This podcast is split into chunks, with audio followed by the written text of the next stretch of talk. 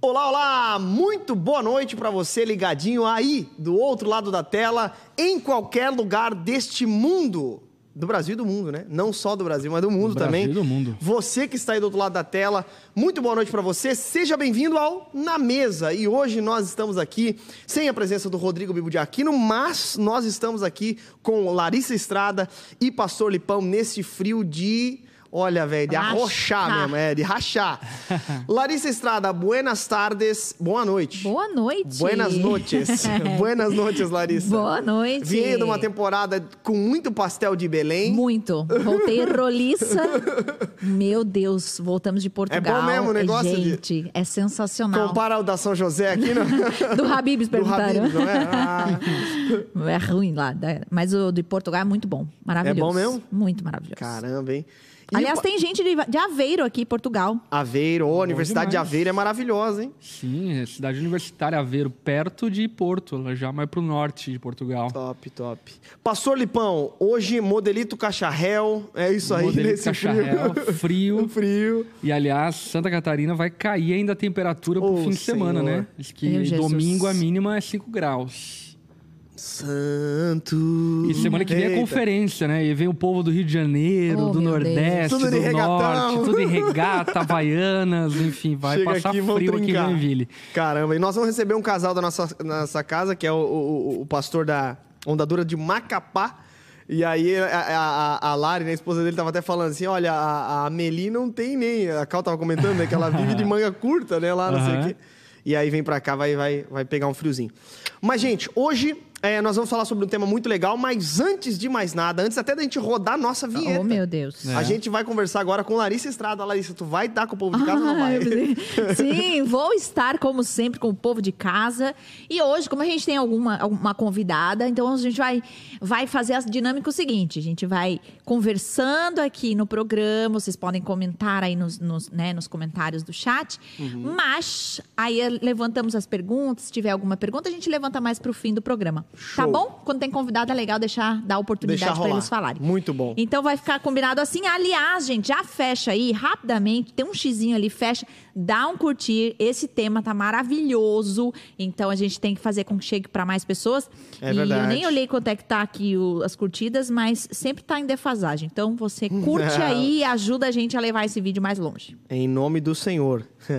É, e eu também quero dizer pra você, além de você curtir, você pode também ajudar esse projeto pelo super chat. Então você que está aí no chat também tem um cifrãozinho. Você quiser ofertar para este programa, você pode ofertar, lembrando de não tirar da sua igreja local, ok? Então você pode nos ajudar e também vai ser uma benção. Gente, vamos rodar a vinheta primeiro. Não, antes de mais nada, vamos falar dela. A conferência que está chegando dias 16, 17 e 18. Já É, empolgados? meu empolgados Deus. demais? Empolgadíssimo, cara. Vai ser um tempo maravilhoso, né? Ah, a gente estava tendo uma reunião com o Conselho Global da Onda agora à tarde, falando um pouco tal. E a expectativa da galera vindo do Rio, São Paulo, a galera em Portugal se preparando para assistir online, enfim. Olha vai ser um legal. tempo muito precioso.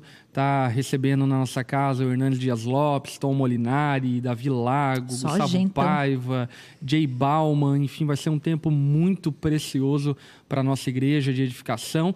E o tema melhor do que qualquer outro, né? Unidade. É então vai ser um tempo que eu creio que a glória de Deus vai ser manifesta através da unidade da nossa igreja, Top. do estarmos adorando a Deus juntos. Vai ser um tempo muito precioso. E eu também muito empolgado porque na conferência eu também vou lançar meu novo livro. Ah, é verdade. O é Cristão verdade. Comum.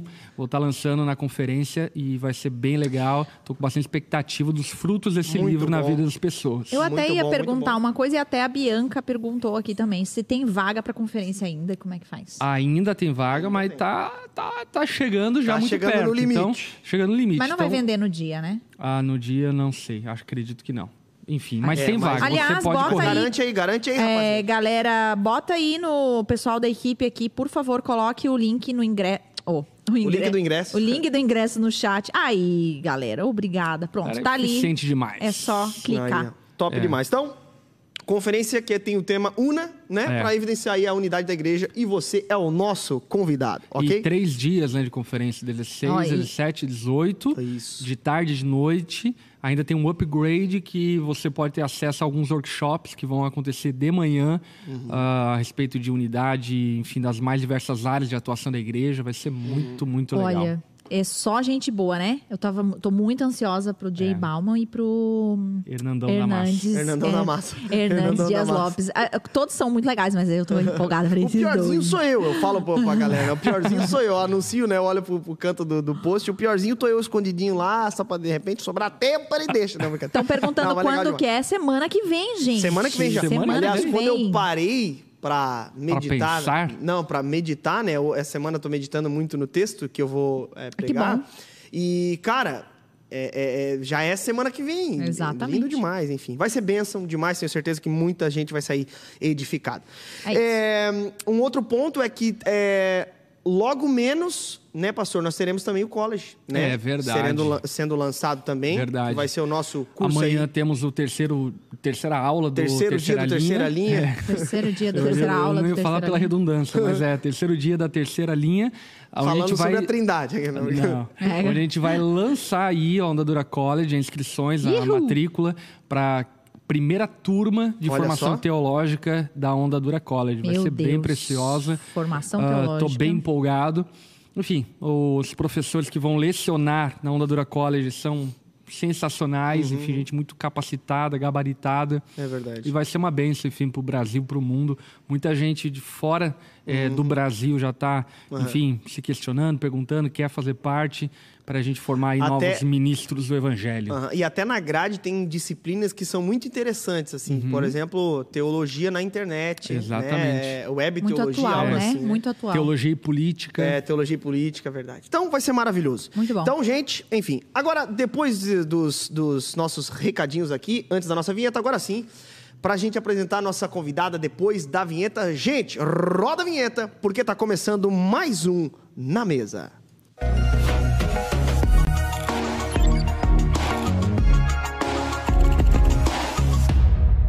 Muito bem, hoje nós vamos conversar sobre um assunto extremamente importante. Hoje nós teremos uma convidada muito, mas muito especial mesmo, que fala sobre esse assunto, que é uma referência cristã na internet, bem como também autora de livros. Eu estou falando sobre ela, meu caro pastor Lipão Ninguém e mais, Larissa ninguém Estrada. menos. Ela, Norma Braga Venâncio. Alô, alô, Norma Braga Venâncio já está aqui na tela. Põe na tela. Aí, ó. Aí, ó.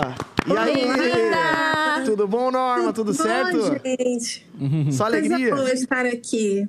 Que maravilha, que maravilha. Norma Braga, que é doutora em literatura francesa, mestre em teologia, escritora e consultora de imagem. Ela atua em seu ministério na internet, bem como também é autora de A Mente de Cristo, Conversão e Cosmovisão pela Vida Nova. Olha, casada também com o André Venâncio. Olha que maravilha, hein? Que faz algumas lives com o maridão que é, é legal, hein? Aí. É. Norma, muito obrigado pela sua presença. Hoje um tema importantíssimo de ser comentado, mas infelizmente esse tema vem à baila ainda nos nossos dias. Mas Norma, é, seja bem-vinda e também se você quiser falar alguma, al- alguma outra coisa a respeito de você também para a galerinha de casa, pode falar também. Muito obrigada. Mas pode conduzir aí, Ah, é? ao- aos pouquinhos a gente vai falando. Então tá bom, então tá bom. Depois eu queria que você citasse aí um poema em francês para Meu nós. Deus, puder. né? Não, brincadeira. Do nada, né, Norma? Saindo da pauta. Mas eu fiz isso lá na Consciência Cristã. Olha que Eu- legal. Eu trouxe ao leitor do Baudelaire, foi bem bacana. Uau. Olha que legal, que Que legal. chique, muito né? bom, muito Sensacional. Eu acho muito chique essa língua. É, é chique mesmo. chique É chique, né? Até assim é combina com o caixa... Combina, combina Ca- com o cacharel. O negócio do quadro da Norma Braga lá atrás, olha lá. É. Hã? Minha mãe que pintou, gente, Olha Célia só. Braga. Uau, Caramba! que maravilhoso. Ela é maravilhosa. Sensacional, hein? Muito Olha bom. só, que lindo, hein? A gente analisando a casa. Legal, gostei do Legal, abajur. gostei do abajur. O cenário. É, bonito. Mas o cenário, do cenário. quadro é maravilhoso, cara. Caramba, olha só. É, ela Aliás, é mãe da Norma Braga, como diria o Danilo Gentili, queremos você aqui. Uau. Bom, é, hoje a gente então vai falar sobre um tema que é extremamente necessário, é difícil até de a gente comentar sobre isso, mas é, é importante para a gente também aprender, e a nossa intenção até, Norma, é também poder aprender de certa forma com você, porque você já tem estudado sobre o assunto, conversado, inclusive recentemente agora saiu um vídeo, né, do Iago, onde ele é, contou muito com a sua ajuda para colher informações a respeito disso, enfim, que é a Sim. questão de abusos sexuais dentro da igreja. E aqui vale lembrar que a gente não vai citar nomes, enfim, até porque a gente não, não tem essa, essa, essa ideia. ideia né? Agora a gente vai falar sobre que isso acontece em diversos contextos cristãos, né, Norma? Não somente em igrejas pentecostais, neopentecostais, ou comunidades, ou enfim, mas também acontece na igreja romana, acontece também em igrejas reformadas e assim por diante. Então é um problema. Igreja anglicana. Igreja anglicana. Então acontece em diversos ambientes é, e, sobretudo, a gente precisa saber como lidar com essa temática que é extremamente sensível e importante também, né? Veio à baila, né, por conta de muitas, muitas denúncias nos últimos tempos, né, até mesmo de grandes nomes, né, um, um famoso principalmente apologeta. no contexto norte-americano, né? Principalmente no contexto norte-americano, exato. E aí tem um, por exemplo, um, um, famoso apologeta que ele morreu e acabou que depois da sua morte veio à tona muitas, muitas, muitos casos, né, e aí Sim. bem claros e também é, trágicos né, na história desse, desse homem, enfim, que tanto ajudou na apologética cristã. Mas, Norma, deixa eu te perguntar antes de mais nada. É, qual, é, por que, que você começou a estudar sobre o assunto, a, a pesquisar sobre o assunto? Foi, foi uma confluência de fatores. É, nossa, eu teria que eu vou ter que arrumar Você um se expressa por narrativas. Resumir. Muito bom. pois é, pois é é, um certo interesse em relação à, problemática do poder em contexto espiritual, né, de, de uhum. poder espiritual, no sentido eclesiástico. Uhum. Uma descoberta pessoal uhum. que eu, eu não tenho falado muito por aí ainda, mas eu planejo contar isso melhor. Uhum. E principalmente, acho que o que fica mais claro é uhum. essa questão de eu já ter pregado bastante em 1 Pedro 3 para mulheres, uhum. enfatizando a questão da submissão. E sem olhar muito para essa questão. Então, eu tive um momento de um certo arrependimento. Uhum. De falar de submissão, mas não falar de quais situações em que a mulher precisa dá um limite. Né? Uhum. Né? Falo mulher, mas poderia se aplicar ao homem também, porque existem também relatos de homens que são abusados. Uhum. Embora Recentemente seja... agora teve um caso do, de um padre agora, infelizmente. Sim, sim, exatamente. Então toda a minha questão foi essa. Puxa vida, eu passei todo esse tempo falando em 1 Pedro 3, mas tratando todos os casamentos como casamentos em que, que são funcionais, digamos assim. Saudáveis, né? Ambos, é, sal, minimamente saudáveis. Ambos podem até ter seus problemas, mas ambos são bem intencionados. Mas e o casamento disfuncional, em que um de fato está abusando e, e com má intenção mesmo, do é. tipo, é, na igreja é uma pessoa maravilhosa, conhece a Bíblia de cabo a rabo, mas quando chega em casa com a esposa, trata mal, é, fala palavras horríveis e nega completamente a ela o amor que lhe é devido, o companheirismo, etc. Então eu pensei, eu preciso estudar esse assunto, porque a próxima vez que eu for falar em 1 Pedro 3, eu preciso dizer, gente, isso aqui é para esses casamentos. A questão de abuso é, são outros momentos em que a Bíblia vai tratar, né? Uhum. E aí eu comecei a estudar e foi aí que eu comecei a ficar um pouco desesperada com o que eu fui descobrindo. Porque eu fui descobrindo que nomes famosos aqui, né, estavam ou envolvidos com abuso diretamente ou envolvidos com acobertamento. Então eu descobri que há muitos pontos cegos, mesmo em uma teologia boa, uma teologia que prega a fé em Cristo, que prega a salvação pela fé, é, o sacrifício redentor de Cristo, mesmo nessa teologia, quando a gente vai olhar para a questão da mulher, há alguns furos, há algumas aberturas ruins. E nisso, alguns hipócritas se aproveitam do ambiente de confiança que reina na igreja para é, alvejar uma pessoa ou outra e, e seguir com uma carreira né, de uhum. destruição mesmo. Uhum. Então foi, foi muito difícil para mim. Eu lembro que eu tive até uma crise de síndrome do intestino irritável ano passado. Uhum. Eu acho que as duas coisas estavam muito ligadas. Mas eu aprendi muito, muito, muito. Eu comecei a seguir muitas vítimas no Twitter, pessoas que, é, quando viram que a instituição não ia se levantar em favor delas, mas pelo contrário, estava sistematicamente é, impedindo a verdade de vir à tona, elas foram para a internet. Uhum. E nisso, é claro que é, uma pessoa que não tem acompanhado vai olhar e dizer: ah, mas isso é super perigoso, porque afinal a internet é terra de ninguém, qualquer pessoa pode ir lá e publicar. Mas quando você acompanha durante meses, você vê a consistência, você vê que são pessoas que são levadas a sério por outras pessoas que têm advocacia para a defesa de pessoas abusadas, como a Rachel Dan Hollander, como o Boss Steve Jan.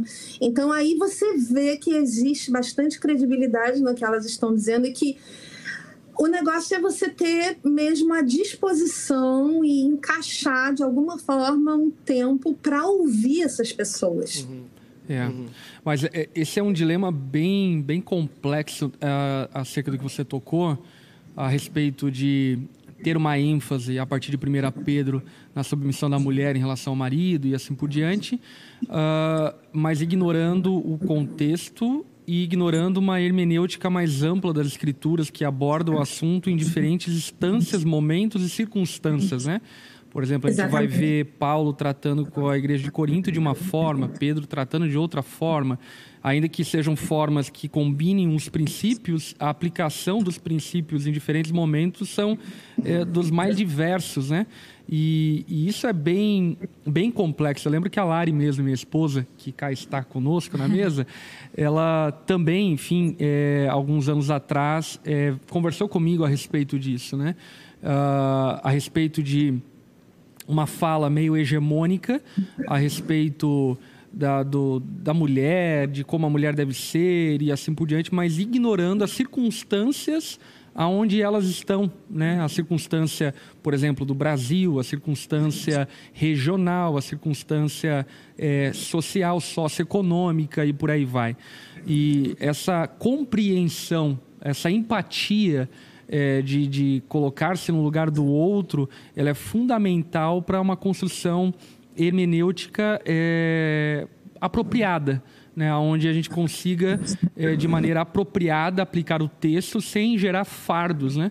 Porque, de fato, quando a gente olha um pouco para trás, uh, o discurso da relação é, mulher-marido, ele era quase que era simplista demais, né? Ele era reto, direto e não tinha muitas, muitos detalhes. E essa falta de detalhamento, eu acredito que é, acabou gerando e produzindo é, muitas mazelas dentro das famílias, é, na realidade cristã e também é, dentro do próprio sistema eclesiástico, né? Então, quando, quando você olha é, para o texto bíblico, né? É, quais as diferenças você vai, vai notando a respeito de contexto, de aplicação? Uh, quais, quais são as nuances diferentes que você vai percebendo da aplicação do texto bíblico na realidade, enfim, da, da relação mulher-marido e assim por diante? Exato. Isso que você falou é extremamente importante e, e é uma coisa bem bacana, assim, porque eu consigo perceber é, como que esse tipo de olhar foi se desenrolando na minha trajetória, porque antes de eu abordar esse assunto, antes de eu começar a estudar esse assunto e atentar para isso, até em, em termos pessoais, eu escrevi a minha dissertação para o Jumper, né, em teologia filosófica, e eu usei o instrumental do John Frame, que é o triperspectivalismo, e que eu amo que consiste em identificar na realidade três aspectos que idealmente devem vir sempre juntos: o normativo, o situacional e o existencial. E que você, o que você falou é exatamente isso. Quando a gente privilegia o normativo uhum. na palavra, as palavras da Bíblia, elas ficam numa espécie de vácuo, elas ficam leis abstratas. Uhum. Você não, não entende direito o contexto, você não entende direito as, as aplicações, você não entende qual é a realidade existencial específica daquele casal, né? E aí isso é extremamente perigoso. Então, por isso eu senti essa necessidade, né? De, de depois que eu, que eu percebi que a nossa tendência no meio de teologia reformada, óbvio que aqui eu não quero fazer uma crítica muito generalizante, mas existe uma tendência em quem ama a teologia, em quem preza pela boa doutrina, de focar mais no normativo do que nos outros dois aspectos. E isso acaba sendo perigoso porque faltam essas nuances, né? É bem interessante essa tua colocação, Norma, bem interessante mesmo. E eu concordo, eu concordo. Eu acho que, às vezes, enfim, essa falta. Acho que até uma fuga é, de uma banalização do texto bíblico, que, de certa forma, é uma reação é, clara é, do movimento reformado, enfim, diante dos abusos, enfim, na manipulação com as escrituras, acaba que, por vezes, a gente pode pecar é, na, na, na, empatia, né? Pecar no colocar-se no lugar do outro uh, e como o outro vai estar tá ouvindo a norma que eu estou falando, né? Porque, como você bem disse anteriormente, uma coisa é falar sobre norma bíblica, sobre funcionalidade familiar a partir de um contexto onde a esposa é convertida, marido convertido, vive uma vida socioeconômica minimamente estável e assim por diante. Agora, outra coisa é falar num contexto diferente. E o contexto do Brasil é um contexto muito diverso, né? E acho que, inclusive, por esse motivo, esse é um dos motivos no qual igrejas que prezam por uma boa teologia, é, por vezes acabam falhando no alcance do incrédulo, porque parece que fala sobre é, um assunto ou fala sobre uh, o assunto bíblico de uma forma muito inatingível, né, intangível, porque não faz parte da realidade popular do Brasil, né? Exatamente, exatamente. É, acaba sendo é, havendo uma necessidade de ter uma sensibilidade maior para o nosso meio, né? É, por exemplo, é muito fácil de perceber que no Brasil, de forma geral, é, o, o, adultério feminino é muito mais pesado do que o adultério masculino, é. por uhum. exemplo. Uhum. Né?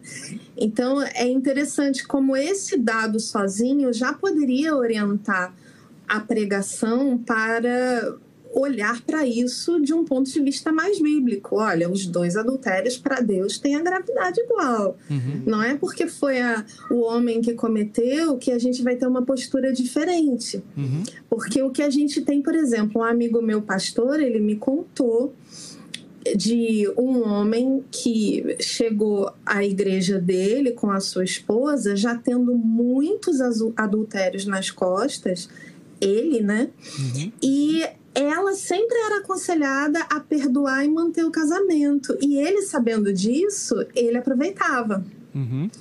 Quando o pastor percebeu que era isso que ele estava fazendo, pela primeira vez na vida dessa mulher, ela recebeu o conselho de não, ele não vai mudar, separa. Isso já faz muitos anos e ele já está é. usando essa abordagem essa abordagem para continuar igual. É. E aí ele ficou furioso, né, o marido. É, e isso é um dilema pastoral, nossa, enorme, porque eu é. também, é, no início do meu ministério, eu era, digamos assim, muito literalista, né, a respeito do texto bíblico e assim por diante. E na medida é, da, da, da, vida pastoral, você vai percebendo exatamente isso. Pessoas que tomam proveito é, do texto bíblico e assim por diante para viverem de maneira, enfim, inadimplente, uma maneira pecaminosa, deliberadamente, né? E ainda que eu acredito que isso seja um assunto de foro pastoral, enfim, é um assunto de ovelha pastor, pastores, conselho, enfim, uh, ainda que seja um assunto de foro pastoral, eu acredito que sim, a gente tem que lidar com o fato de que existem casais que tem que se divorciar. Não é nenhuma questão de, de, de pode ou não pode, pecado ou não pecado, mas é uma questão de sobrevivência da mulher, da, da vida emocional, afetiva dela e assim por diante. E lidar com essa realidade é uma realidade muito dura para quem quer prezar pelo texto bíblico. Exato. Não porque vai estar ferindo o texto bíblico, porque existe justificativas plausíveis para tal, mas ainda assim, de maneira ampla, a gente percebe que é uma tristeza porque a gente percebe que a humanidade é, fugiu é, do propósito de Deus. E parece que a humanidade ela vai inventando formas de pecar cada vez mais agressivas, cada vez mais abusivas e assim por diante, que até o texto bíblico ele não consegue chegar ao ponto de tratar alguns níveis de abuso, alguns níveis de, de situações, Muita enfim, conjugais. né? Muita criatividade do pecador, né? Criatividade no mal. Exato. E o que me chama muita atenção nessa questão é que quando Jesus falou com os fariseus sobre advertindo a eles, né, sobre o, o divórcio, a intenção de Jesus era proteger a mulher, né? Uhum. É. E isso sempre me bate tão mal quando eu penso que há pessoas que proíbem divorciar, mas a, a mesma é, preocupação de Jesus está ausente. É, exatamente. Divorciar de um marido abusivo, um marido que bate, um marido que destrói, seja com, com fisicamente, seja com palavras, um marido que. Enfim, eu fico abismada, né? De, de ver que a, a lei, a regra, ela pode estar presente, Uhum. mas com um espírito completamente diferente um espírito de de completa falta de empatia, porque eu sempre penso, se essa pessoa aconselharia a mulher a voltar para casa e a sofrer por Jesus, como eu já ouvi alguns relatos, vai sofrer por. Jesus. É, se, se ele teria essa mesma palavra, caso fosse a filha dele. Eu Uhum. acho que não. É, e assim, até ahn, eu, eu- a gente, é porque assim, por muito tempo eu, eu evitei até falar muito sobre isso em pregações, em, enfim, porque a gente é, a gente meio que trata assim, né? Ah, cada caso é um caso, né? Se a gente generaliza, abre portas, se a gente, enfim, é muito, é um assunto muito é, pastoral mesmo, né? Muito personalizado, artesanal. É, exatamente. Então, só que eu me vi muito na necessidade de falar sobre esse assunto, ah, sobre a submissão em específico, né? E aí fui estudar sobre, né, um pouco mais a fundo e não só aquela coisa meio que a gente todo mundo já sabe, meio que todo mundo fala. E eu realmente entrei em crise. Eu lembro que eu peguei assim 400 comentários em cima da mesa, fiz um monte de rabisco e falei: "Agora tu vai me explicar isso aqui, que Lipão". palhaçada é essa que tu falou todo esse tempo? Eu falei, exatamente. Então, assim, eu entrei em crise. Eu lembro que, assim, eu, eu fiquei uns três dias em cima de vários rabiscos, com várias folhas, falando, senta aqui que eu quero pro, pro Lipão, né? Me explica, porque, assim, não, não bate com muita coisa de realidade mesmo, que a gente atende na, na, na- na sala pastoral, né? Exato. Até um ponto, né, na exposição do, do, do texto que- agora de 1 Coríntios capítulo 7, o apóstolo Paulo está dando um conselho a uma igreja, certo, do primeiro século, e eu fiz muita questão de sempre falar ali na questão que o apóstolo Paulo fala sobre manter essa aliança, de que a mulher não está livre, né, até que o marido morra, por assim dizer. Eu fiz muita questão de falar, salve exceções, salve É, exceções. Tem uma questão de foro pastoral aqui, porque nós temos na nossa igreja, Norma, por exemplo, infelizmente, muitas mulheres que casaram dentro da igreja e, infelizmente, em sua juventude, os maridos se mostraram completamente descrentes, abandonaram essas mulheres e essas mulheres, numa questão de foro pastoral, como o pastor Lipão sempre é, evidencia, cara, a gente percebeu que seria bem melhor no contexto, na circunstância em que ela vive, que seria melhor que essa mulher se casasse, entende? Do que então, então teve uma, uma questão circunstancial que é importante também nessa, nessa leitura do texto bíblico precisa ter essa sensibilidade também, né? É. Por isso eu acho que é importante também o pregador, né? E acho que um cuidado que as igrejas podem ter nesse sentido, de maneira bem agora prática, o próprio pregador ter o, o, o entendimento da, da comunidade em que ele está pregando. O próprio pregador ter o contato com a comunidade. Por isso que aqui na Onda nós temos o, o- sempre a prática de ter pregadores de fora apenas na conferência. Entende? Ah, Para que, que tenha sempre essa sensibilidade pastoral. De modo que, por exemplo, eu poderia expor 1 Coríntios capítulo 7 num papel bem normativo. né? E, e aí poxa, aí considera. Aí o problema seria do, dos gabinetes depois com eles aqui, né? Se mas, vira aí, não, galera. mas não tem como, né? Porque existe uma realidade de, cara, salve exceções, salve exceções, salve exceções. Para que a gente não seja, de fato, só ter essa leitura É. né, normativa, né? Enfim. Porque o espírito da lei é o amor, né? E ainda que isso possa parecer um tanto quanto antropocêntrico, enfim, eh, a gente não pode fugir dessa realidade. E os fariseus, mestres da lei contemporâneos a Jesus, a grande falha deles é que eles pararam de observar o amor e pararam e passaram a observar apenas a norma, né? E aí, enfim, acabaram levando a cometerem abusos ao ponto de colocarem fardo pesado nos outros que eles mesmos não carregavam em nome da norma, né? Da norma. Não, nome da norma. Da norma Braga. Piadinha Poxa, Norma. Poxa, Norma. Estudante de letras. Ah, norma culta. Então, é Poxa, essa, Norma. essa sensibilidade cristã é, na, na- na interpretação bíblica, na aplicação bíblica, ela é muito importante. É. Né? Mas Muito. até com relação a isso, né? Até dando continuidade do que eu estava falando, é, falando até de atendimento pastoral, né? Por exemplo, né? Recebo de vez em quando, e aí o último caso, assim, que eu fiquei, puxa. eu não- eu- é uma coisa tão complicada é que o caso do, né, o pastor se aproximou da ovelha, enfim, fi- beijaram e, e pedia para esconder, e todo um- toda uma situação assim, né? Não fala para o seu marido, afinal, nós- eu sou pastor de vocês, eu sou pastor da tua casa, né?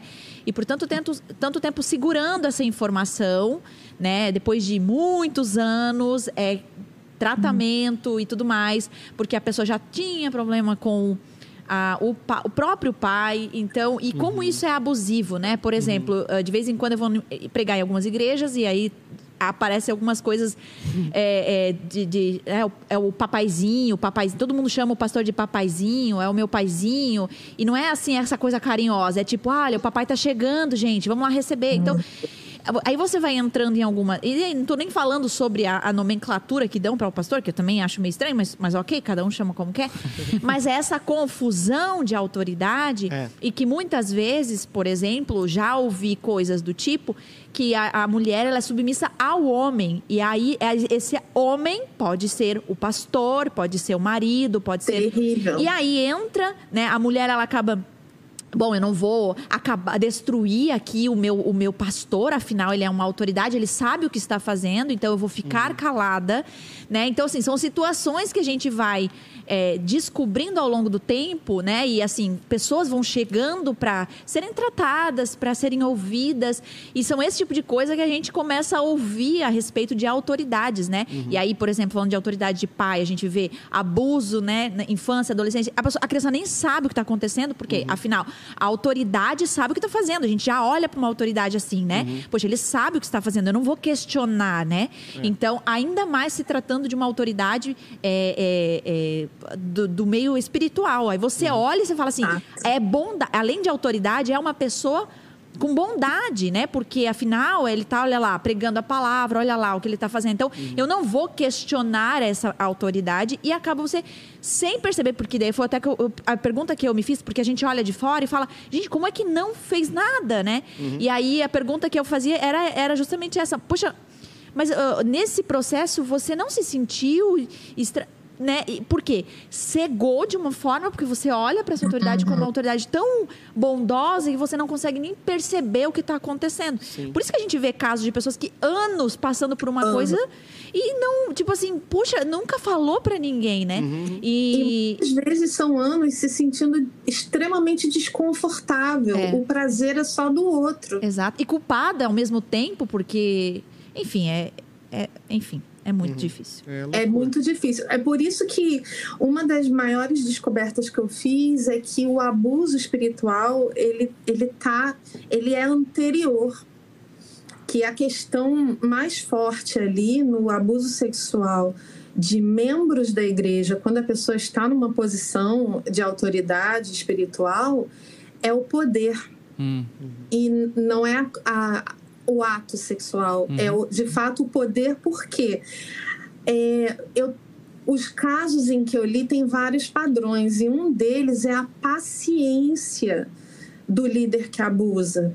Ele fica anos para chegar em um ponto em que aquele membro com quem ele quer fazer coisas se torna praticamente dependente emocionalmente dele. E aí ele vai jogando, testando para ver até que ponto, é fazendo um elogio indevido, falando dos sentimentos dele, ele vai, vai jogando, jogando a isca. e aí ele vai cada vez mais avançando, né? É, e uma das coisas é essa, é fazer, que é super fácil de fazer, né? Fazer a pessoa contar a sua vida, as coisas né? dolorosas. E é super comum aparecer um abuso por pai ou por figura de autoridade, por adulto, né? A pessoa sendo criança e tal. É muito triste. Eu acho, muito que, triste. eu acho que essa altura do campeonato, daqui a pouco a gente vai entrar em outros meandros, mas essa altura do campeonato acho que serve um alerta, né? um alerta bíblico, cristão, acho que nem cristão, ético, moral, a respeito de possíveis vítimas, né?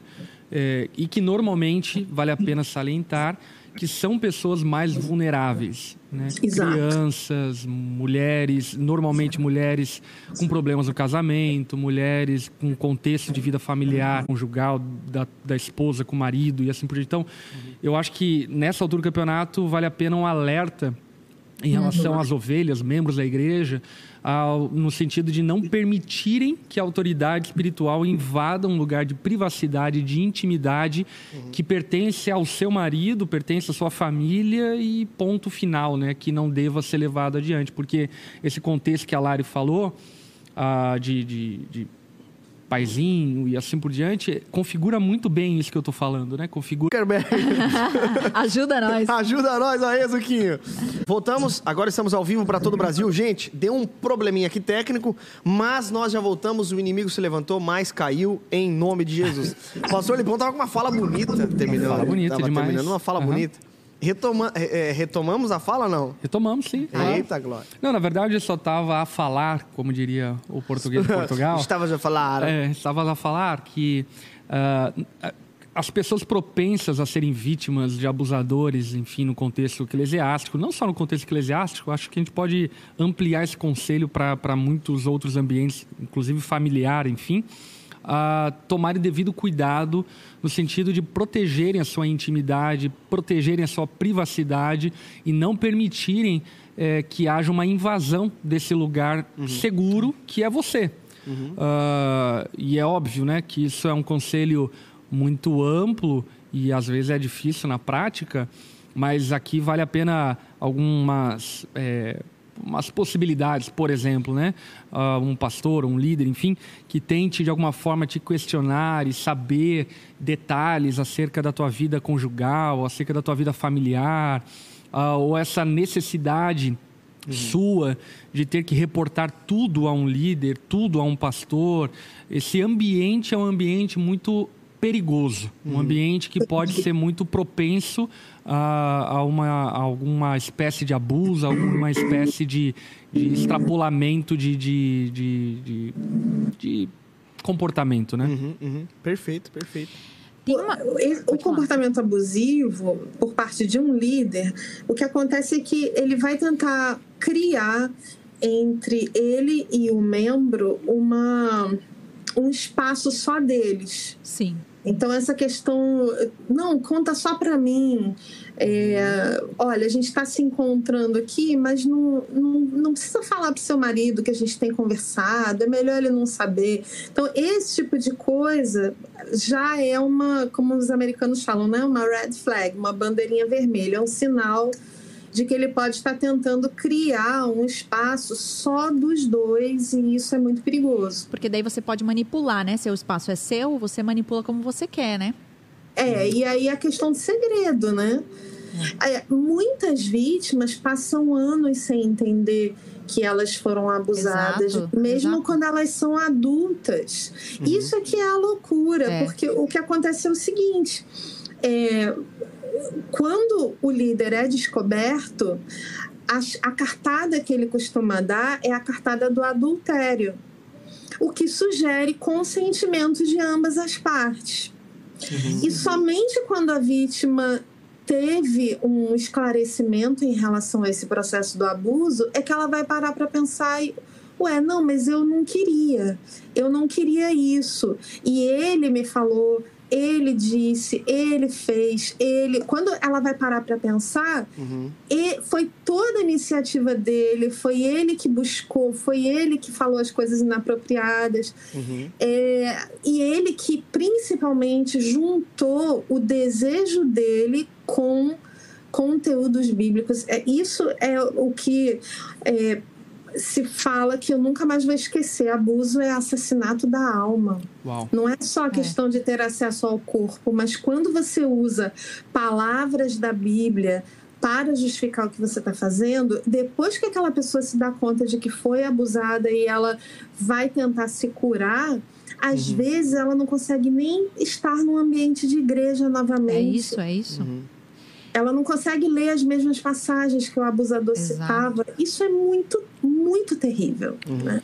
É. Ô, ô, Norma, e se você pudesse sintetizar, né, qual o conselho você dá para um membro comum em relação a essa prevenção é, de possíveis líderes, enfim, de uma igreja? Eu acredito que a educação, nesse sentido, ela precisa ser bem direta prevenção de abuso. Então, eu, eu passaria para essa pessoa os padrões. Né? É, e aí, se, se você for traçar o perfil desse abusador, você pode se perder muito, porque ele pode ser tanto aquele pastor super conservador e sisudo e fechado, quanto ele pode ser aquele pastor tipo pastor de jovens, aquele uhum. cara super aberto, super é, comunicativo. comunicativo, com uma visão boa da mulher, inclusive. Então, uhum. assim, não tem um perfil muito rígido, mas a grande questão deles é é eu diria para essa pessoa ficar atenta quando eles tentam criar esse espaço em que são, é um mundo à parte só dos dois. Uhum. O marido é um... não pode saber, a amiga não pode saber. Aí é que a coisa começa a ficar realmente perigosa. Uhum. E é uma, é. uma coisa louca isso, né? Essa falta de padrão. Porque, de fato, não existe uma instituição ou uma teologia ou seja lá o que for, enfim, que tá, esteja isento disso acontecer, porque não existe um padrão muito bem definido. Por exemplo, eu venho de um contexto presbiteriano, meu pai participou de presbitérios regionais durante algum tempo, liderou e assim por diante. E quando criança eu soube de situações entre casos de pastor, casos homoafetivos de pastor e presbíteros, que você olhava para os dois e falava: não, gente, isso aí não. É, pode ser qualquer outra pessoa, mas eles não.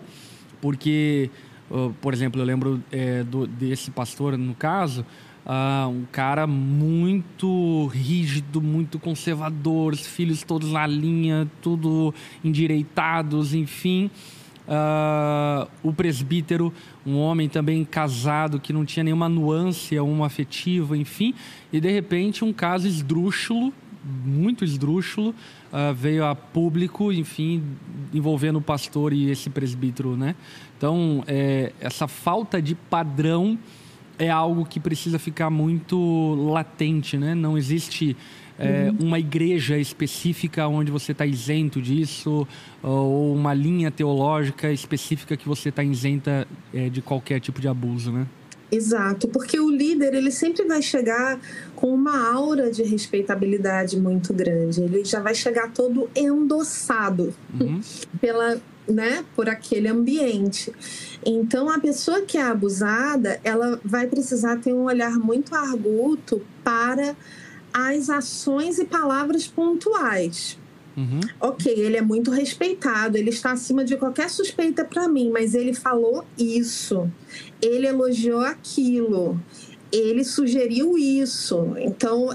são, são esses, essa quebra de limites que tem que ficar muito é, clara na mente da pessoa para que ela possa é, se libertar disso e, e recorrer e, e, ter instâncias de ajuda adequadas, né? Porque aí entra a questão do, dos facilitadores, que uhum. são os enablers, né? Em, em inglês, os facilitadores são os que colocam a coisa debaixo do tapete. Uhum.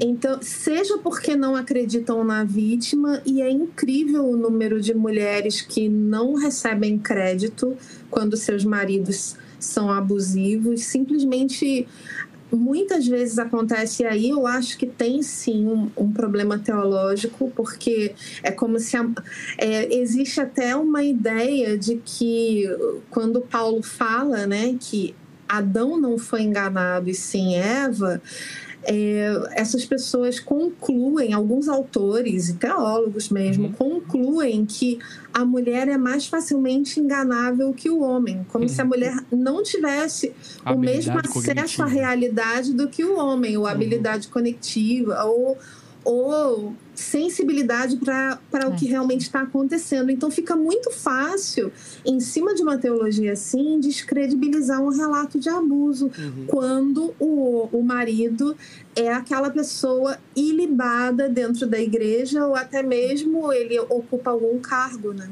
Uhum.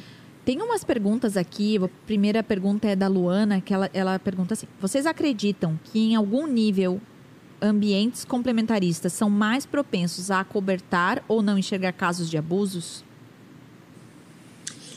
Olha, talvez em algum momento, mas hoje em dia não. Tem um, um autor chamado Chuck DeGroat, eu não sei se vocês já ouviram falar.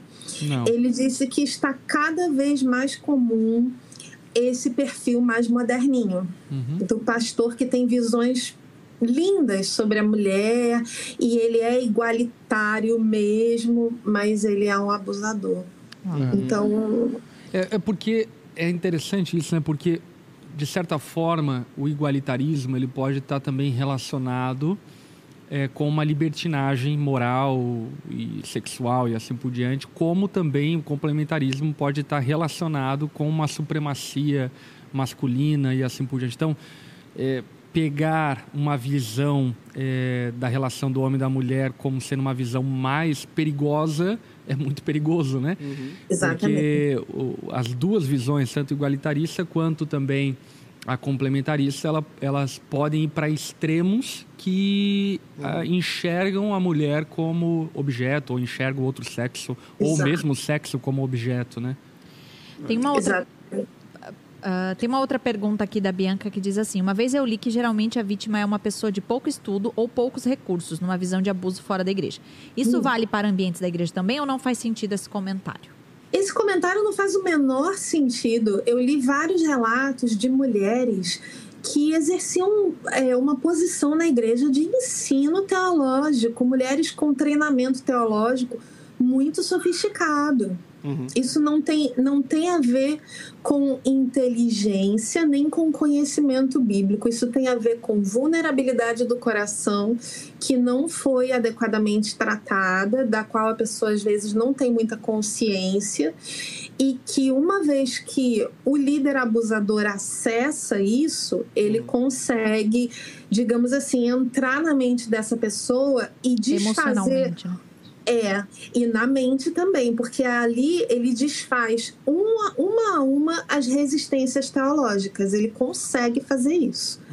É, é, muito interessante essa fala, porque de fato é algo, enfim, a ser ponderado, né? Porque é uma relação antes de física, emocional é. e mental. Uhum. Uh, que, que acessa normalmente pela emoção. Então é um momento de fragilidade é a briga com o marido que foi relatada a um líder, é uma situação de vulnerabilidade, fragilidade, uhum. enfim, que acaba sendo invadida mentalmente, no sentido de formar uma, uhum. uma, uma, uma ótica é, diferente que possibilita uma relação futura uhum. e, por fim, acaba é, se existencializando fisicamente, né? Até um ponto aqui que, que, que a gente viu, né, Norma, por exemplo, num dos dos, das falas do apologeta, por exemplo, mais famoso lá, é que o casamento era de fachada, tal, enfim. E aqui eu acho que a gente pode entrar também no meandro muito importante, que é Por outro lado, é, falar também a respeito do casamento dos ministros, de certa forma, né? Ou então uhum. da, da, da, da, própria é, transparência né? Do, do, do, próprio corpo presbiteral em relação a, ao que percebem de determinado ministro, algo do tipo, mas sobretudo o próprio, o próprio ministro, né? De também se perceber de certa forma e assim por diante. Tu tem algum, alguma, algum conselho nesse sentido também, Norma? Em qual sentido, exatamente? Do casamento, por exemplo, é importante a, a, importância. A, a, importância do casamento do ministro ser também algo muito aberto, transparente, né, nesse sentido. Sim, com certeza. O, o negócio é que, no caso desse apologeta, ele construiu uma imagem muito, muito, muito diferente do que realmente acontecia. E, e foi fácil por causa da dimensão do, do trabalho dele, né? Uhum. Vive viajando, vive pregando, vive saindo do país. É, ficou muito fácil é, não aprofundar essa parte, né? É deixar uhum. isso fora das vistas do público e, e ninguém tem a menor ideia do que era. De repente, nem era um casamento tão ruim no sentido de eles terem alguma amizade, mas ele cultivava essa vida paralela, né? Uhum, uhum. É, isso a gente está falando também é, no âmbito sexual, né, aqui, mas é, a, o abuso da autoridade é, de um pastor, de um ministro, ele também tem várias outras áreas, né? Por exemplo, é, até comentaram aqui no, no chat, e também eu vivi isso, né? Você não pode ir para outra igreja, você não pode.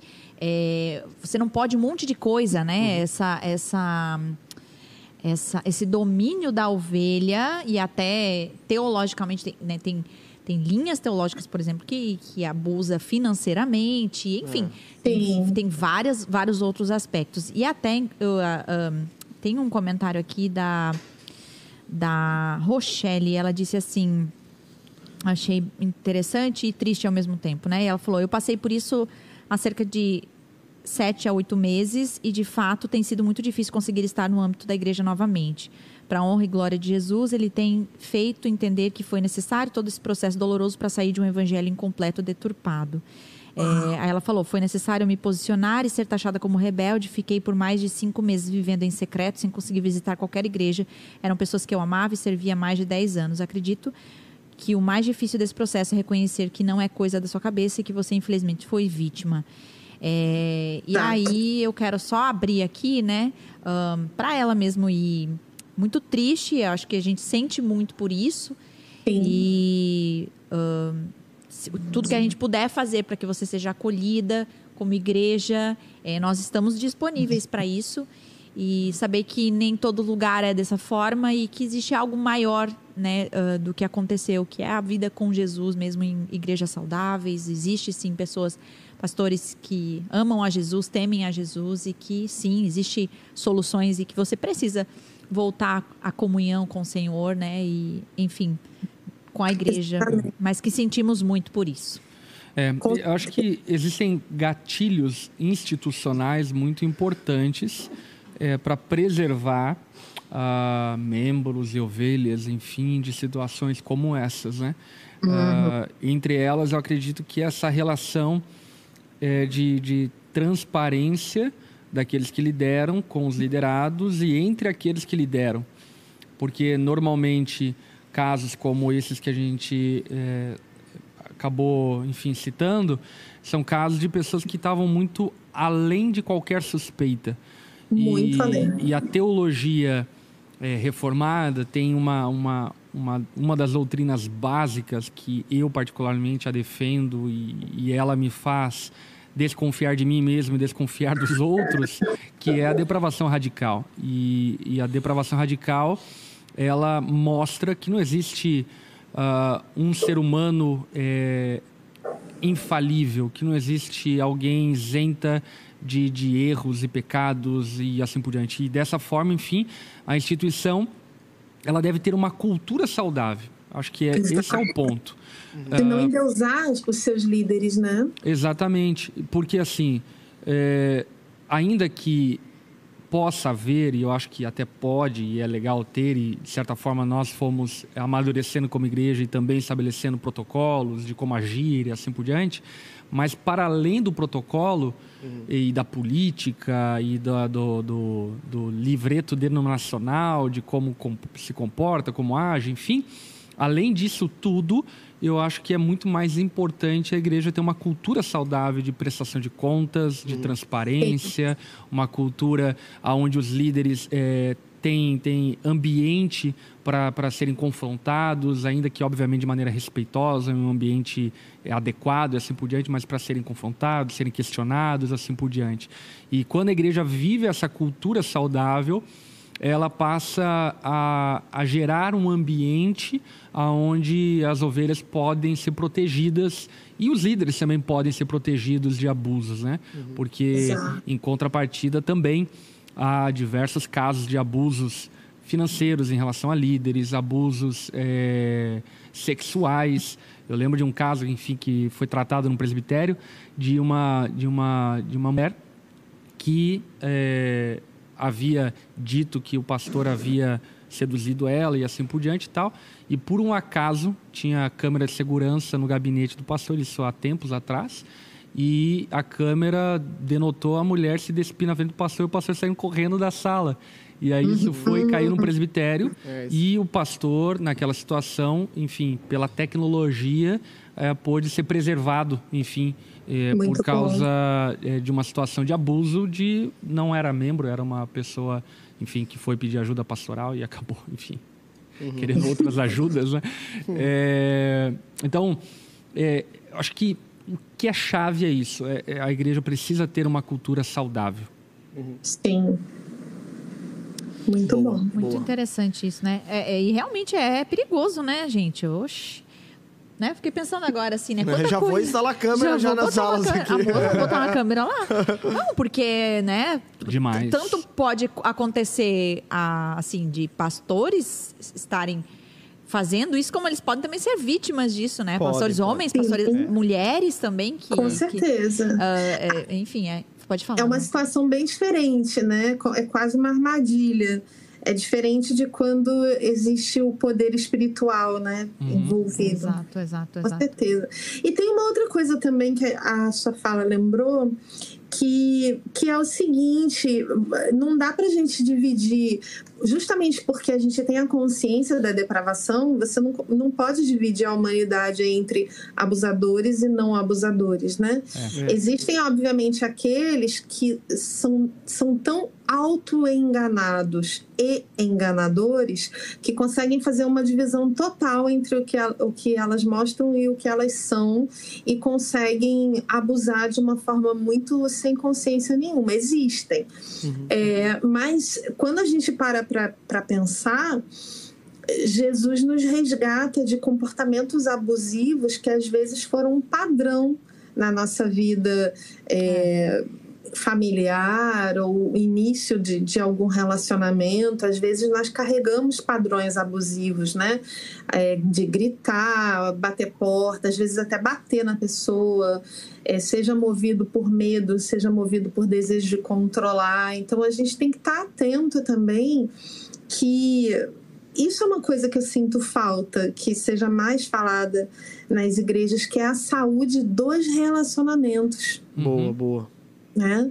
É, parece que eu li esses dias uma autora falando sobre isso, acho que é Sheila Gregoire. Ela nem é da, da linha reformada, mas eu achei isso muito interessante. Ela disse assim: ela tem um livro sobre é, relacionamentos, né? Uhum. E sobre vida sexual. Então ela falou o seguinte: é, que no gabinete, às vezes, o pastor com o casal, ele quer sondar a saúde do casal do relacionamento e pergunta quantas vezes vocês têm relações. Aí, quando o casal dá um número bom, ele se dá por satisfeito. Mas, poxa, e qual é a qualidade não é bem isso, né? Não é a frequência que vai falar. É às vezes aquela mulher está totalmente negligenciada nessa parte. Então, uhum, exato. Eu achei tão legal porque a gente tem que ter uma abordagem mais profunda, né, para falar do, dos relacionamentos, tanto nessa questão de, de você é saber que Jesus também nos resgata de padrões abusivos, quanto é, na questão da intimidade. Até que ponto um está é, promovendo ações de maior intimidade com o outro, ou até que ponto o casamento parou, um se fechou e o uhum. outro está ressentido, mas eles estão juntos, eles estão, enfim, uhum. né? Para todo mundo aquilo está uhum. ótimo.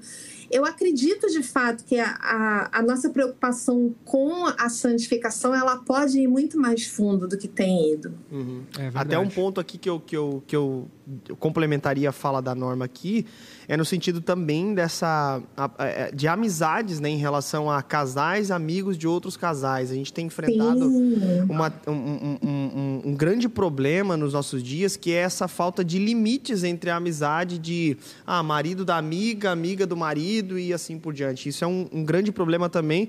E, infelizmente, é, é, é, casos de gabinete onde a gente, infelizmente, tem que lidar com, com o fato de já o, a, o problema final. Né? Então, gente, voltem algumas casas e gente, perceba aproximação demais de um casal, tome cuidado, né? O outro não precisa ficar sabendo sobre a vida de vocês, detalhes, enfim, toma, tomem cuidado. E o, o mais saudável é vocês serem amigos uns dos outros, né? Melhores amigos um do outro, né? Enfim, tomar esse cuidado Sim, também. padrões que, que dão para trás na intimidade, né? É. A mulher que sai com o cartão do marido, exagera nas compras e pede para o porteiro esconder. É, é, exato, exato. né? Boa, boa. É uma conversa que o marido teve com uma colega de trabalho e, e nunca menciona. Enfim, é, tem é, muito a ser trabalhado em termos de intimidade, de, uhum. de viver na verdade, né? É. exato, exato. Por causa Perfeito. das fragilidades, né? Essas coisas elas vão, vão te expondo é. a situações que processualmente vão é, te avoitando e te dominando ao ponto de que você já não tem mais o controle disso, enfim, mais à frente. Uhum. Então, é bem importante a gente tirar essas raízes, enfim, de, de depravação, de imoralidade, para uhum. que elas não, não frutifiquem, né? Muito Sim. bom. E acho que um ponto também que é legal a gente tocar essa questão da, uh, vamos chamar assim, né? Foro eclesiástico e foro é, criminal, é, foro é, estatal e assim por é. diante. Por conta do quê? Por conta aqui. de uma das coisas que eu percebo é que é, muitas coisas ao longo do tempo na história da igreja e até então isso era mais visto no contexto católico romano, mas depois, enfim, outras denominações, vertentes teológicas, assim por diante, é, foram tratadas ah, dentro do, do, do, ou não tratadas, né, dentro do, do meio eclesiástico, mas acabou não sendo levado para o foro criminal e isso acabou, enfim, se tornando algo recorrente e assim por Sim, diante. Muitos casos. E e a maneira, né? Como lidar com isso? Porque é bem complexo, é bem complexa é bem essa complexo. tratativa, porque até entra questões hermenêuticos e questões de interpretação textual bíblico e de contexto, né? Por exemplo, a gente está expondo 1 Coríntios, já faz aí dois meses, três meses, enfim. Uhum. É, e no capítulo 6, o apóstolo Paulo vai tratar de uma questão de, de, de, de, de, de um crime cometido dentro da igreja, de um irmão que é, abusou financeiramente do outro, aparentemente no texto, e causou mal, e aí esse irmão levou ele para a esfera é, jurídica, para a esfera é, de, de, é, secular, estatal, enfim. E Paulo, enfim, reprova a ação desse irmão, dizendo que ele não deveria ter feito isso, mas deveria ter tratado dentro do contexto da igreja. E a gente olha para esse texto e fala, ah, então beleza, então a gente tem que tratar dentro da igreja. Mas existem coisas que extrapolam. Isso mesmo.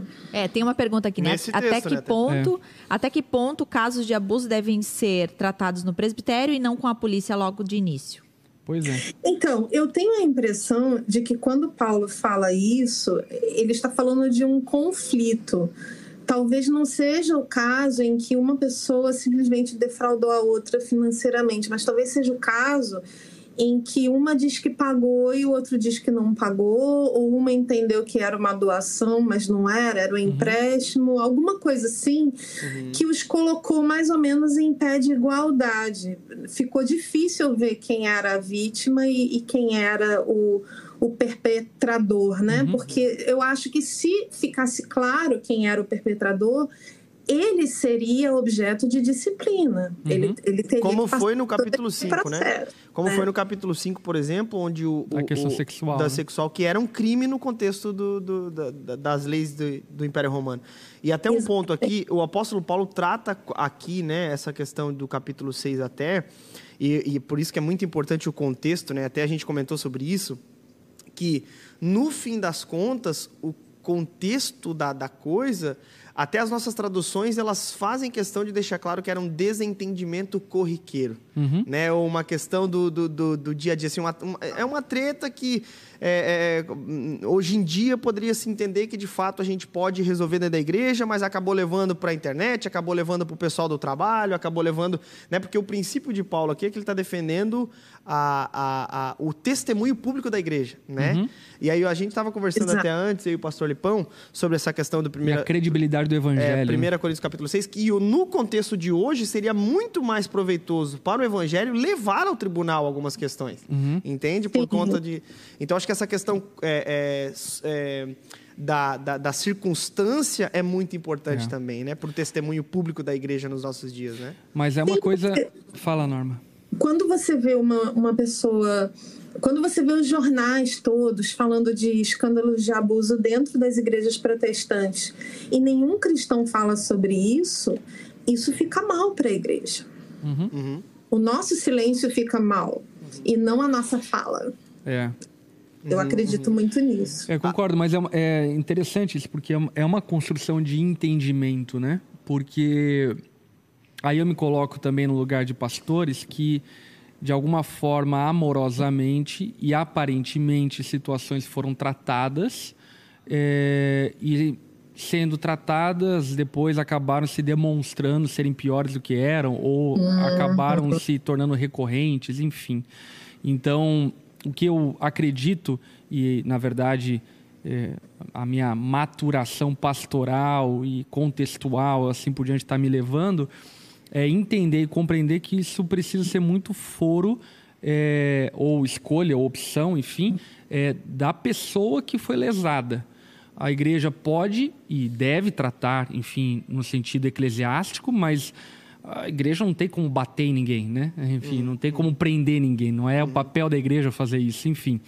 Mas a, a pessoa que de alguma forma foi lesada, ela precisa entender que se é, foi é, satisfeito a situação, enfim, dentro do contexto eclesiástico e para ela está tudo certo, ou se ela entende que isso deve ser levado para o âmbito eh, judicial, e criminal, e penal e assim por diante, e não ser cerceada em relação a isso, né? Então, acho que é uma questão muito pessoal. A igreja ela precisa agir eclesiasticamente, então, eh, se o pecado for público, enfim, tratar publicamente, se a pessoa precisa ser afastada ministerialmente, afastá-la ministerialmente, precisa ser expulsa da igreja, como é o caso de 1 Coríntios capítulo 5, pela recorrência, e assim por diante, expulsá-la da comunhão, expulsá-la da igreja, enfim.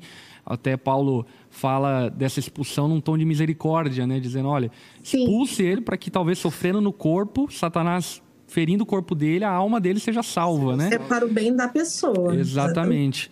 É, mas é, hoje eu compreendo, entendo que é um- uma escolha pessoal de cada ovelha se leva isso para o âmbito criminal, o âmbito é, judicial ou não, né? A menos no caso de abuso de crianças. Ah, é verdade, sim. Uhum. Uhum. É, aí, aí, aham. aí a história é outra. É, né? a igreja precisa agir, né? Sempre que houve abuso de crianças e esse abuso foi acobertado e o abusador jurou que não ia mais fazer e se mostrou extremamente arrependido, é, e, enfim, todos os trâmites, trâmites aconteceram internamente e as famílias foram aconselhadas a não buscar a polícia. Eu li muitos relatos em que o abusador voltou a agir. Uhum. Então, eh, você levando em conta que a vida de uma pessoa é totalmente destruída quando ela é abusada sexualmente na infância, que isso tem um peso para a vida inteira e que muitos se suicidam, muitos têm problemas crônicos de depressão, de, de saúde mental, saúde física, enfim. É, e, e tendo em mente que você precisa primeiro proteger as crianças da igreja, eu acredito que, sem dúvida, recorrer à instância do Estado é é a primeira coisa. Sim, é, é a primeira coisa. Inclusive, instruindo muito bem esse abusador, porque ele pode sim ser alguém que vai se arrepender. Uhum. Mas é, justamente ele até ele se submete ao processo estatal porque ele sabe que precisa ser contido. Uhum. É verdade. Se ele tem alguma chance de se arrepender, ele sabe que ele tem que ser contido. Mas o que eu tenho visto é que ele não admite nenhuma possibilidade de ser contido. E aí ele faz de novo. Uhum. Seja um ano depois, seja cinco, seja dez anos depois. Ele uhum. faz de novo. E por causa de uma criança que foi abusada de novo, teria valido a pena prender é. essa é pessoa. Concordo, concordo plenamente. Porque até porque é um, um estado de vulnerabilidade, são seduzidos, enfim, pelo poder daquele líder, ao ponto de, de é, desproteger o seu filho para é, seguir as orientações, enfim, daquele líder, né? Misericórdia. Exato. Então... Um dos casos que eu, que eu estudei, olha a loucura. Ele abusou em, ele era professor de pré-adolescentes. Nesse caso, ele abusou de meninos. E isso ali, anos 80, 90. A liderança ficou sabendo, não fez nada. Eventualmente, olha só o tempo que essa pessoa ficou livre. Essa pessoa saiu da igreja, fez seminário, se tornou pastor, Caramba. abriu uma igreja independente e ele só foi ser preso por abuso pela denúncia das famílias em 2016, se eu não me engano. Nossa. E ele pegou 40 Caramba. anos de prisão. Nossa. Olha o tempo que ele teve para destruir outras vidas. Então, isso é muito sério. Uhum. E o mais triste é que essa liderança original não abriu o próprio arrependimento, nega tudo que fez, mesmo em tribunal ficando muito claro que eles já sabiam. Uhum. Então, assim, quando você vai estudando os meandros, você vai percebendo os padrões e vai vendo que existe um problema muito sério nessa mentalidade de não precisamos tratar só aqui entre nós. Uhum. É fato. Perfeito.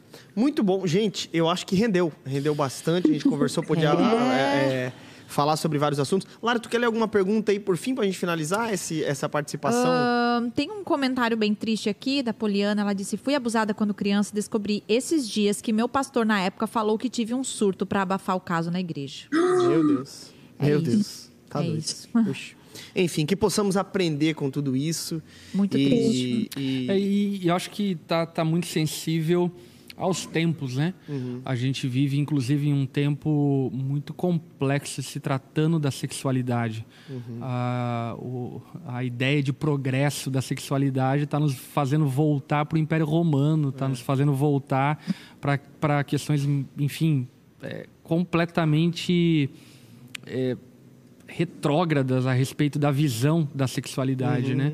E casos como esses, cada dia mais tendem a se tornar banalizados pela sociedade uhum. em torno da igreja e que a igreja precisa de alguma forma se manter sã, sóbria para tratar esses assuntos e não não lidar conforme a decadência moral da sociedade ao nosso redor. Uhum. É um desafio, é um desafio é. enorme para cada igreja é, tratar de maneira bíblica, não negligenciando o evangelho, a esperança de salvação para aquele que pecou, para aquele que errou, mas ao mesmo tempo é, agindo de maneira é, protetora, guardadora, enfim, da, da, das vítimas, das pessoas que uhum. por acaso tenham sofrido isso. Então, que nós tenhamos muita sensibilidade para lidar com tudo isso, né? É.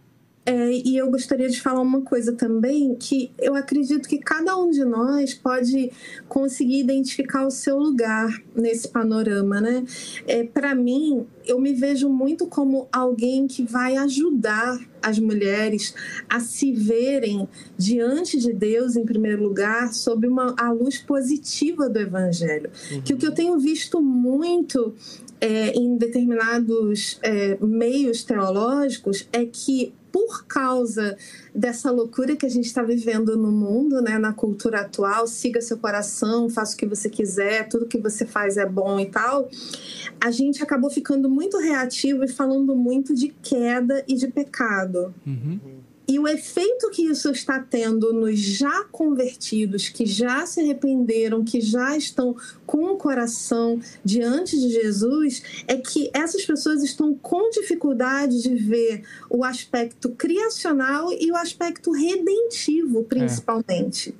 Então, é como eu digo lá no meu perfil: a pessoa se olha no espelho e, em vez de se ver uma pessoa amada por Deus e redimida, ela se vê um monte de pecados, um saco de pecados. Então, é, eu creio que eu tô aqui, eu tô nessa nessa área aí da mudança de mentalidade, por isso que tem tudo a ver o meu trabalho como teóloga e como consultora de imagem, porque as coisas elas se unem de um modo muito bonito É. dentro né, da, da- do coração de, de uma mulher, principalmente. Então, que cada um de nós possa, diante de todas essas informações que são tão é, terríveis, né, possa encontrar uma forma, ainda que seja uma forma muito pequena, é, ouvir alguém que trouxer um relato desses com empatia, se esforçar para compreender a pessoa, para estar disponível para aquela pessoa, que a gente possa ser luz Amém. em meio a essa realidade. Ah, Muito legal, Norma. E aliás, deixa eu te parabenizar, porque essa é uma carência é, que eu enxergava e de certa forma ainda enxergo no meio reformado muito grande é, de tratar desses assuntos, né, como identidade, tratar sobre a beleza, enfim, tantos outros assuntos de autoimagem que são fundamentais para a autoestima da mulher, do homem, para a vida saudável de uma família e eram aspectos é, negligenciados. Então, enfim, parabéns, continua firme no teu trabalho, é muito legal isso. Muito bom, muito bom. É muito bom ter pessoas que se levanta para defender esse tipo de coisa e, e bater de frente, né? De uma forma saudável, equilibrada e bíblica. É. Muito Obrigada. bom. Norma, muito obrigado. A gente quer te, muito obrigado. A gente quer te agradecer por tudo, por todas as falas, participação aí. Tenho certeza que não será a primeira oportunidade que estaremos aqui à mesa, se você topar. Mas certeza. obrigado muito. É, faz aí a indicação, então, por fim do seu trabalho e também do seu livro. Acho que seria interessante também. Sim, o meu livro já está antigo. Ah. Tem muitas percepções atuais que não estão lá, obviamente. Ele é de 2012. Eu até pretendo escrever, mas assim, ainda tá tudo é, questão de encontrar tempo mesmo, É. né? Mas enfim, o meu livro é A Mente de Cristo, Conversão e Cosmovisão Cristã pela Vida Nova. É, eu sou muito atuante no Instagram, Norma Braga Oficial, e eu tenho um site também onde tenho vários textos ali que falam desse assunto de teologia e beleza, que é normabraga.com.br. Muito Que bom. Muito legal. legal, muito legal. Obrigado, Norma. Obrigado mesmo. Então, galerinha, pode botar no chat aí também o, o, o arroba da Norma, Norma Braga, Norma Braga Oficial. Isso. Olha, Já então, tá pessoal, aqui, já, já vai tá todo mundo lá seguir lá, arroba Norma Braga, que vai ser benção demais. Norma, muito obrigado mesmo, hein? Que Deus abençoe aí. Amém. Obrigada. Obrigada. Norma. Deus abençoe. Valeu, muito obrigado. tchau. Tchau, bom boa noite pra vocês. Valeu, boa noite, Norma. Boa noite. Muito bom, gente. Muito bom. O assunto Uau. é, é sim.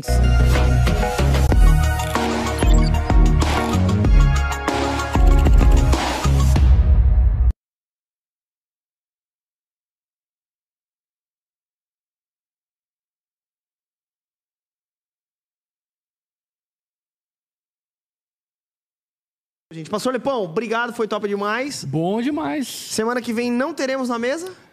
Vamos ver ainda como vai ficar, Tá. né? Porque tem conferência É e a gente vai ter aí, Pois enfim, é. alguns podcasts aí gravados com os nossos ilustríssimos convidados que Eita, estarão agora. conosco. E aí vamos ver se a gente vai conseguir entrar numa live aí ou não na semana que vem. É verdade, Então tá dá pra fazer. Dá, pra pra fazer, fazer. é isso aí. É, Lari, fechou? Oi. É Fechou, isso? é, fechou, é isso. Tô com frio, quero ir embora. É, né? Tchau, gente. Obrigado pelo carinho, pela audiência. Tamo junto e até talvez semana que vem. Tchau, tchau. Valeu. Deus Tchau, tchau, abençoe. gente.